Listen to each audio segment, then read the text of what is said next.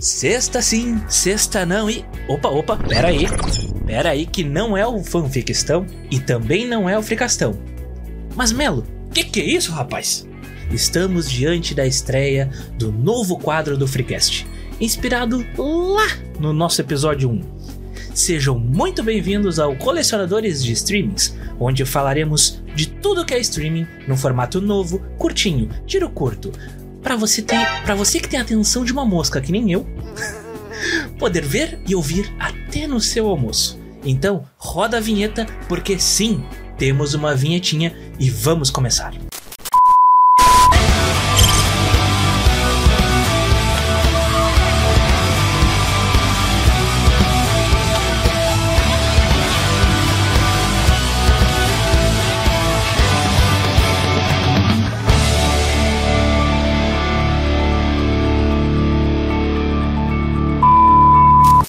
Quem ainda não me conhece, eu sou o Melo e me acompanham nessa maratona o nosso antagonista aqui, arroba Doug. Salve, salve amigos do Freecast, tudo bem com vocês? E também o arroba Bruno Melo Souza. Estamos aqui, tudo bem com todo mundo aí do Freecast. E vamos conversar um pouquinho sobre outros temas, né? Que não a política que está deixando todo mundo se virando coringa aí nos últimos tempos. Então, vamos falar de uma coisa um pouquinho mais leve. E como é que isso vai funcionar? A cada episódio, a gente vai trazer um assunto, uma série, um filme ou um streaming específico e a gente vai debater sobre esse assunto, horas. O resto vocês vão entendendo com o bonde andando, fechou? Então, meus amigos, dessa vez, num tema bem mais leve, Bruno, me diz uma coisa. Até eu te chamar pro episódio e falar que seria sobre 1899, tu já tinha entendido que era uma série ou tava pensando que seria um debate histórico? Bateu o frio na barriga, mas no final das contas, dando aquela zapiada pela Netflix e tal, já fiquei mais tranquilo em relação a isso, né? É um tema mais tranquilo da gente tratar, trabalhar né, nessa época tão estressante, né? E como cientista político a gente está toda hora aí, né, com, com essas coisas na cabeça, tendo que acompanhar, então é bom para dar uma desopilada, falar um pouco de séries, Netflix, streamings em geral. Muito bem. Bem, uh, 1899, para quem tá na Disney ou não Eu conhece, estou na Disney. absolutamente. Ah lá. Até este momento uma eu jamais tinha ouvido falar. Vai lá. Então, eu vou, eu vou vender essa série pra vocês hoje. A Netflix podia me dar uma, uma graninha por causa disso? Poderia, mas Patrocina não vai. aí. Então, então vamos, vamos trabalhar com o que a gente pode. Ah, 1899 tem um hype tão grande no momento, justamente por causa da última série ah, que os, os criadores né, de 1899 fizeram, que foi Dark. Foi uma série que desgraçou a cabeça de muita gente durante três temporadas. E é uma série que, pra quem gosta de viagem no tempo, ela é imprescindível. Porque assim, ah, ela tem de tudo um pouco, entende? Ela tem sequestro, ela tem suspense, ela tem até, para os fãs de Game of Thrones, ela tem incesto também. Opa, então, ah, tem muitas, muitas, muitos debates filosóficos a respeito do, do- de Dark em que a gente poderia entrar. E por ter sido tão impactante, o hype em 1899 tá muito alto. Ah, esse episódio ele vai ser lançado ali no início de novembro. A gente tá gravando isso em outubro, então ainda não foi lançada a série que tá prevista para ser no dia 17 de novembro. ó, Então a gente não tem, evidentemente, como saber se foi bom, se foi ruim, porque a gente não viu. Mas a expectativa, pra quem gosta de Dark, tá lá no alto. Então eu quero saber dos meus companheiros aqui. numa conta rápida, este episódio sai antes da série. Então, é isso? Exatamente, exatamente. Eu quero saber dos meus companheiros aqui. ahn, o que, que vocês esperariam de uma série de viagem no tempo ou de um filme? Eu sei que vocês gostam de coisas relacionadas a isso. Eu sei que o Bruno esses tempos estava maratonando aí o De Volta pro Futuro. E o Doug, ele tem o sonho de se comer que nem o Nilson, né? Então. Bom, eu espero entretenimento e muita diversão, né? Quando fala de, de viagem no tempo, aquela coisa de, de voltar, de ir para o futuro, de brincar com acontecimentos históricos, enfim, eu, eu gosto muito dessa perspectiva. Por isso que eu tenho uh, essa simpatia tão grande por De Volta para o Futuro, né? Quando a gente olha filmes dos anos 80, assim, a grande maioria envelheceu muito mal. Mas De Volta para o Futuro é um que envelheceu bem demais, assim. Tem uma coisinha datada ali, né? É, é, um, CGzinho meio esquisitinho aqui ó, a colar, mas ele envelheceu muito bem. É um filme que diverte demais quando a gente assiste, a gente se envolve e tal. Né? Tem toda aquela brincadeira da imaginação do que seria o futuro, né? A volta para o passado, o cara lidando ali com com seus pais, enfim, né? É, então eu, eu, espero, sempre quando eu falo, quando eu penso em viagem no tempo, eu, eu penso nesse tipo de, de entretenimento. Né? Nesse sentido, é, a expectativa que eu tenho, embora a pegada dessa série pareça puxar mais para uma coisa mais é, séria, né? Para uma coisa mais densa nesse sentido, né? Mas quem sabe, vamos ver. Olha, eu espero, eu espero, além de entreten...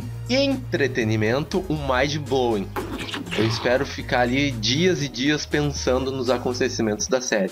E eu também espero que não usem o artifício de multi-universos. Pois quando usam multi-universos em viagens do tempo, eu acho que tu abre o precedente para tu fazer qualquer cagada no roteiro e aí conserta com. Ah, é outra linha temporal. Por isso eu gosto mais da pegada quando o Bruno falou aí do De Volta pro Futuro, que é apenas uma linha temporal. Se tu fizer uma coisa no passado que for impactar no futuro, vai dar merda. É, é isso é, isso é um ponto bem interessante. No caso, um, essa série ela tem esse hype, principalmente por causa de Dark, né? A gente ainda não sabe especificamente o que, vai acontecer em 1899, mas ela se trata basicamente de uma. De, pelo que a gente viu no teaser e pelo que a gente sabe da sinopse oficial, uh, são questões de ter uma viagem ali pela, da Europa em direção aos Estados Unidos no ano de 1899, evidentemente, oh, né? Uh, com. com diversos uh, imigrantes ali uh, de diversas nacionalidades europeias. Inclusive, Dark é uma série que foi toda um, com elenco alemão e tudo mais. Uh, e pelo, pelos posters e tudo mais, né, por se tratar no mar e ter muitos triângulos, formas triangulares, acredita-se que um dos grandes mistérios uh, será relacionado ao Triângulo das Bermudas, né? Uma coisa meio lógica, até talvez óbvia demais. Ou seja, pode ser que nem não tenha nada a ver com isso. Porque Dark uh, foi uma série que ela nos desgraçou de tanto tentar entender aquilo. Porque, não, assim, um, um, um breve panorama. Começa a, a, série, um gurizinho entra numa caverna e desaparece. Ninguém sabe onde é que tá o gurizinho. Aí, quando a gente vai acompanhar a história do gurizinho, ele tá no passado. Naquela caverna ele acabou indo pro passado. E aí, aquele gurizinho do passado, eventualmente, ele vai crescer, ele vai, né, virar um adulto e tudo mais. E vai. Onde é que tá esse gurizinho depois? As pessoas não sabem que ele viajou pro passado. Então, um, agora já é meio que uh, legalizado soltar alguns spoilers, mas como vocês não viram, eu quero que vocês vejam, eu não vou soltar spoilers demais.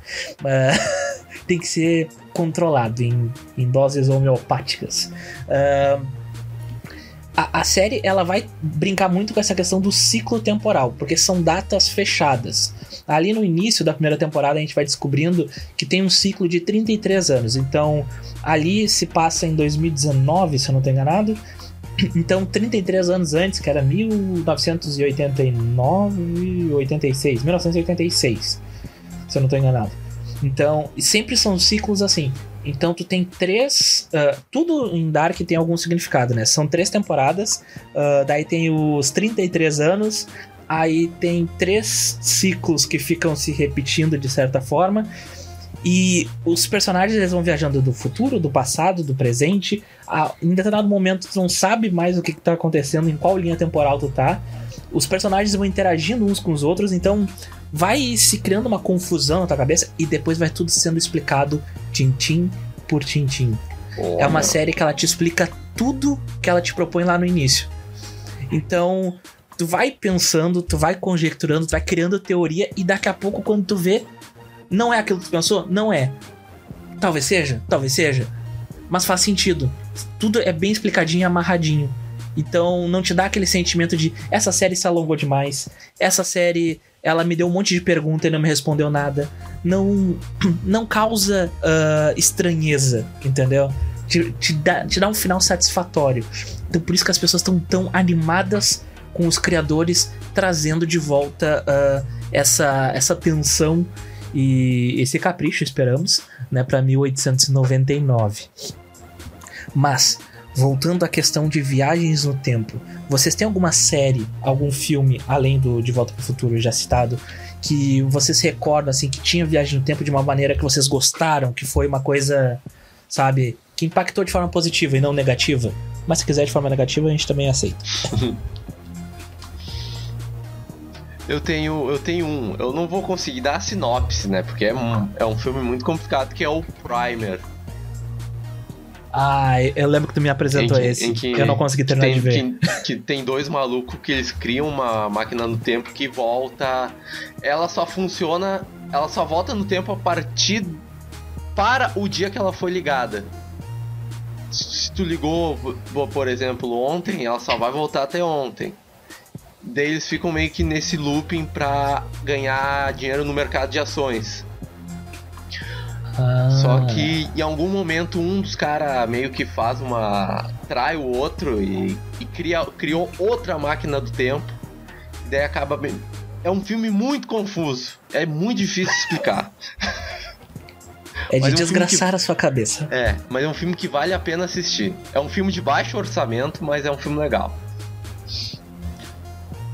E tu, Bruno? Estou tentando me recordar aqui. É, bom, eu tenho o clichê dos clichês que é o Vingador, Vingadores Ultimato, né? Que tem viagem no tempo e é uma delícia, assim, do ponto de vista de acontecimento cinematográfico. Né? Que eu sei do cinema, assim, é, embasbacado. Impactado. É, é, bom, são, é um filme de quase três horas, né? Três horas e tu nem sente passar, de tanto que ele vai te bombardeando Exceto... de acontecimentos, né? Exceto se tu estivesse mijando. Aí tu sente aquela hora passar de uma maneira desgraçada. Eu passei por uma comigo. situação dessa, cara, no Guerra, no Guerra Infinita. E a minha guerra com o meu. com a minha bexiga foi uma guerra infinita naquele dia. Porque eu meio começou aquela vontade, né? Tu vai pro cinema, toma aquela coquinha. E tava começando a batalha de Wakanda.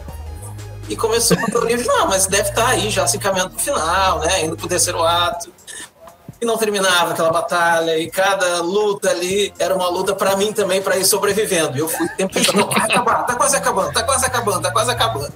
Aí o ápice foi no, no final do filme, né? Que a minha esposa ainda queria ver os pós-créditos. Eu disse, não, pelo amor de Deus, eu não aguento pós-crédito, agora tem que sair urgentemente daqui para resolver a minha vida, né? É, não, assim, e, e, e, isso rolou comigo no, no Ultimato, e aí eu tive, eu fui obrigado a sair pra mijar, não tinha condição. Eu tive, eu tive que sair. Uh, eu tive que aceitar a minha derrota. E aí eu saí, voltei. Cadê a Viúva Negra? Ah. eu perdi um dos pontos principais do Ai, filme. Eu fiquei, ué. Aí depois eu vi de novo o filme, que eu vi o, o Ultimato duas ou três vezes no cinema. E aí eu. Nas outras vezes eu comprei uma coca menor. Um filme que lida com essa coisa do, do tempo, mas não, não, chega a ser bem viagem no tempo, que é o efeito borboleta, né? Com o Ashton Kutcher. É só não curte muito. É um clássico. Né? Mas eu particularmente gosto muito. Quando eu vi, ele explodiu a minha cabeça também, né? É um, Aquela coisa, né? Várias coisinhas que vão. É, detalhes, né? De atitude, de postura do cara que muda completamente o futuro dele e, das pessoas ao redor é, de uma forma muito impactante, assim. Então é, é, um dos filmes também que lida um pouco com essa coisa temporal que eu me lembro que me marcou quando assisti pela primeira vez. Já, já se vão quase uns 20 anos aí. É, e é bizarro, né, que o, o, o, o Dark, no caso, em, em específico, né? Uh, ele teve um. Tipo, ninguém conhecia a série. Então, uh, até quando uh, o Rotten Tomatoes lá fez um, um, uma enquete com o público para saber ah, qual a melhor série da Netflix, tipo, original Netflix de todos os tempos, ocorreu um resultado surpreendente. Tão surpreendente quanto a pessoa não ter se inscrito ainda no nosso canal, não ter deixado o likezinho ali no vídeo, não nos seguir no Spotify. Dá essa moral pra gente, a gente tá aqui dando dicas culturais de altíssimo nível. Uh, não recebeu um likezinho que é de graça? Por favor, se inscreve lá. Uh, mas o resultado da, da, da enquete foi que Dark superou até Black Mirror. E foi a melhor série de todos os tempos da, da Netflix até o momento. Então, é, esse resultado ele já mostra um pouco do que, que a série pode, um, pode trazer assim de, de qualidade, né? Porque convenhamos, Black Mirror, uh, na minha opinião, é uma série um tanto problemática uh, num geral, apesar de ser genial. Eu gosto, mas eu acho ela problemática uh, nos exageros.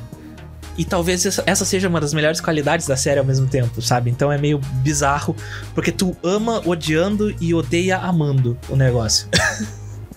ah, mas Black Mirror então... não é 100% Netflix, né? As primeiras temporadas, pelo menos. É, talvez não seja. Eu não, eu não tenho essa informação de cabeça. Eu teria que ter papirado antes. É, Black Mirror Mas... tem episódios muito icônicos, né? É, que eu me recordo. É. Bom, o primeiro episódio, aquele episódio é, que as pessoas vão se curtindo, a menina vai pro casamento, que pra mim é o melhor de todos, né? É, mas também tem muita coisa esquecível ali no meio. Acho que isso que, que, pega um pouco, né? Tem momentos muito de pico, assim, icônicos, mas também muita coisa esquecível ali. A, a última temporada eu não me lembro de nada, assim. Eu assisti e tal, mas não me lembro de quase nada. A última temporada eu só me recordo do episódio com a musiquinha, com a participação, né, da, da Miley Cyrus, né? Que ela faz o robozinho lá da, da menina. Que inclusive aquela menina, um, ela faz o filme depois do, do Homem-Aranha, né? Ela é a, a menina jornalista cujo nome eu esqueci. E também vi um filme recentemente com ela que era legal, uma comédiazinha, que envolvia ela e o, e o ator lá do, do Dustin, do Stranger Things, que eu não me lembro. Muito boa a comédia, inclusive, surpreendente. Uh, mas, voltando ao efeito borboleta, eu acho surpreendente quanto o, o, quanto o Ashton Kutcher ele consegue participar de filmes que são geniais em certo nível e depois ele participa de uns filmes muito ruins, mas muito ruins. E isso é um gancho muito específico pro próximo episódio que a gente vai falar especificamente sobre filmes ruins. Então nos aguarda. Meus queridos, eu quero saber aqui de vocês, numa conclusão, numa, em rápidas conclusões, se eu conseguir vender Dark e 1899 para vocês. Depois desse episódio, vocês ficaram mais afim, menos afim ou nada afim de ver? Não, eu quero assistir Dark porque eu gosto do assunto. Só que eu sou meio chato, o problema é, é, é que como é em alemão, e daí eu não entendo nada, daí eu fico meio. Bah, me perde um pouco. Esse é o problema. Tu sabe, não, tu sabe não... que tem a opção de botar o diálogo em inglês, né? Sim, mas daí tem o problema do lip sync que me incomoda. Ah, bom. aí, aí tu é chato mesmo. Chato pra caralho. e tu, Bruno? Uma vontadezinha a mais, tá? Mas ainda a preguiça me, me pega muito, cara. Mas é, porque é uma coisa que é entorta a tua cabeça, a tua mente para ficar pensando e racionalizando. E eu tenho sofrido de um, um, problema, né? Que é quando eu vou tentar assistir alguma coisa é, de noite, passam 10 minutos eu tô roncando. É, então é, tem é um problema ter, assim, é, tem que estar com a mente muito alerta, né? É, nessas horas. Mas sim, é uma série que me interessa e com o teu relato me despertou um pouquinho mais de interesse de, de assistir quando eu tiver com a mente é, bastante lúcida e acordada, é, é, uma das minhas opções de, de, de cardápio no, no net, na Netflix.